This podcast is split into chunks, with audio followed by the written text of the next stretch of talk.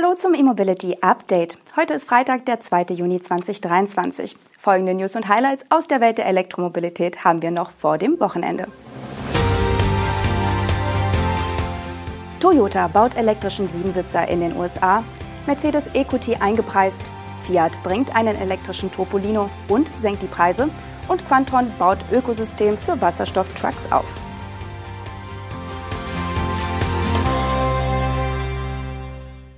Toyota wird ab 2025 sein erstes Elektroauto in den USA produzieren. Dabei wird es sich um ein völlig neues Modell handeln, nämlich ein großes SUV mit drei Sitzreihen. Um die US-Fördervorgaben zu erfüllen, werden auch weitere Komponenten aus amerikanischer Produktion verbaut. Die Batterien für das neue Modell werden beispielsweise aus North Carolina kommen. In das dortige Batteriewerk, das sich derzeit im Bau befindet, wird Toyota hierfür zusätzliche 2,1 Milliarden Dollar investieren. Die Batteriefertigung soll im Jahr 2025 mit sechs Produktionslinien beginnen, vier für Hybridfahrzeuge und zwei für batterieelektrische Autos. Das Batteriewerk in Liberty soll Toyotas Drehscheibe für die Entwicklung und Produktion von Lithium-Ionen-Akkus werden. Diese benötigt das Unternehmen für sein wachsendes Portfolio an elektrifizierten Fahrzeugen. Zunächst waren dort nur vier Produktionslinien und ein späterer Ausbau auf sechs angekündigt. Mit dem zusätzlichen Geld sollen es nun zum Start 2025 gleich sechs Linien sein. Nähere Angaben zu dem Elektro-SUV, das ab 2025 in Kentucky gebaut werden soll, macht Toyota offiziell noch nicht. Toyota Motor Manufacturing Kentucky ist das größte US-Werk des japanischen Autobauers. Dort wird seit 1989 der Toyota Camry gebaut. Zudem laufen dort noch der RAV4 Hybrid und der Lexus ES vom Band. Der rein elektrische Siebensitzer dürfte ein gutes Stück größer werden als der 4,60 Meter lange RAV4 Hybrid und auch den ersten Elektro-SUV der Japaner, den BZ4X, übertreffen. Als der damalige Toyota CEO Akio Toyoda im Dezember 2021 einen Ausblick auf die kommenden 15 Elektromodelle gab, wurde aber bereits ein Large SUV angeteasert. Mercedes-Benz hat nach der Präsentation vor rund drei Wochen die Verkaufsfreigabe für seine Elektromodelle EQT und E-Citan erteilt. Der EQT wird in Deutschland zu Bruttolistenpreisen ab rund 49.500 Euro angeboten. Der Basispreis umfasst das Ausstattungspaket Advanced Plus. Das Fahrzeug kann optional auch mit den Ausstattungspaketen Premium oder Premium Plus bestellt werden, mit einer Auswahl an verschiedenen optischen Features und Connectivity Services. Die drei Ausstattungspakete sind Teil einer neuen Angebotslogik bei der Van-Sparte. Je nach Präferenz und regionalen Anforderungen kann die Kundschaft zwischen drei vorkonfigurierten Ausstattungspaketen wählen, die häufig in Kombination bestellt werden. Hinzu kommen funktionale Optionen. Zu den genannten Ausstattungspaketen können noch das Winterpaket und das Navigationspaket geordert werden. Andere Features wie die Anhängerkupplung sollen sich weiterhin als Einzeloption buchen lassen. Der E-Citan für Gewerbekunden startet bei rund 36.200 Euro netto für das Kompaktmodell als Kastenwagen.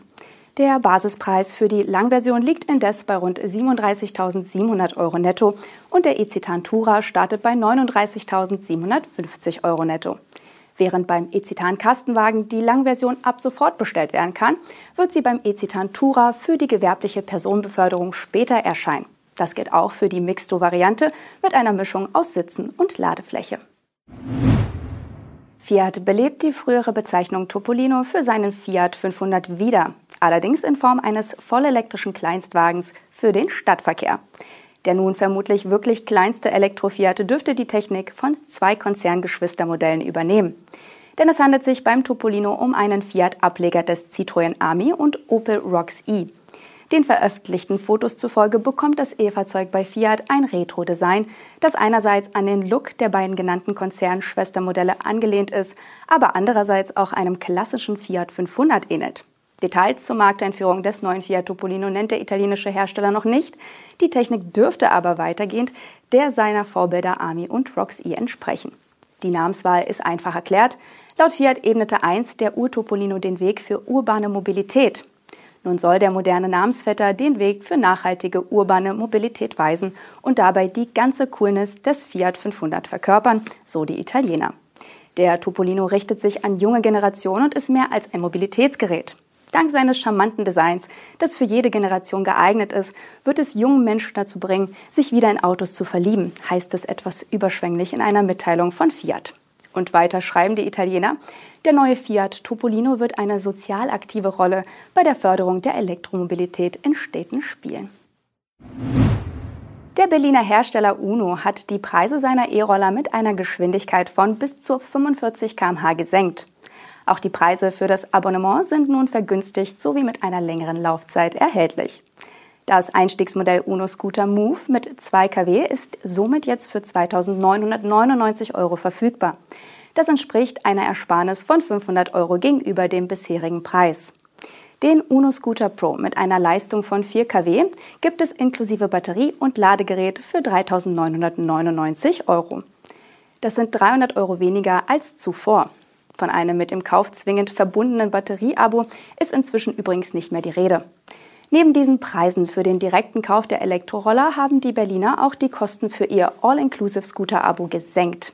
Statt 99 Euro im Monat ist das Paket in Verbindung mit dem Basis-E-Roller nun ab 79 Euro monatlich für eine Laufzeit von 36 Monaten erhältlich. Neben dem Uno Scooter Move beinhaltet das Abo jeweils ein Ladegerät und eine Batterie sowie die Versicherung, Inspektion und Garantie für das Fahrzeug. Neu ist auch, dass Kunden das Abo mit einer Laufzeit bestellen können. Bei 48 Monaten werden 69 Euro fällig. Für den Scooter Pro nennt UNO bei einer Abolaufzeit von 48 Monaten 99 Euro monatlich, inklusive Wartung, Versicherung und Garantie.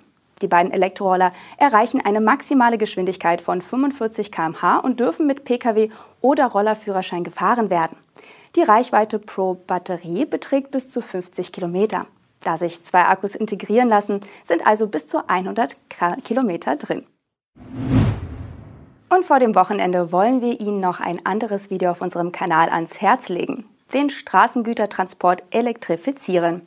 Das möchte der deutsche Newcomer Quantron mithilfe von Brennstoffzellen-Trucks und einem ganzen Ökosystem drumherum.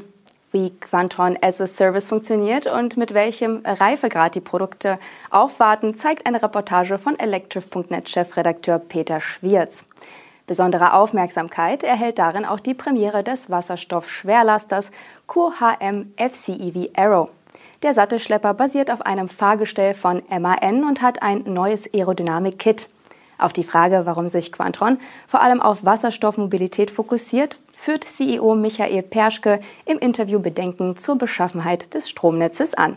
Seiner Meinung nach müssen deshalb die zwei Technologiepfade Batterie und Brennstoffzelle im Nutzfahrzeug parallel vorangetrieben werden. Auch zur Herkunft des Wasserstoffs hat Perschke präzise Vorstellungen. Aber sehen Sie selbst. Das waren die Highlights der Elektromobilität für diese Woche. Wir wünschen Ihnen ein erholsames Wochenende. Das nächste E-Mobility Update erscheint am kommenden Montag. Tschüss und bis dann.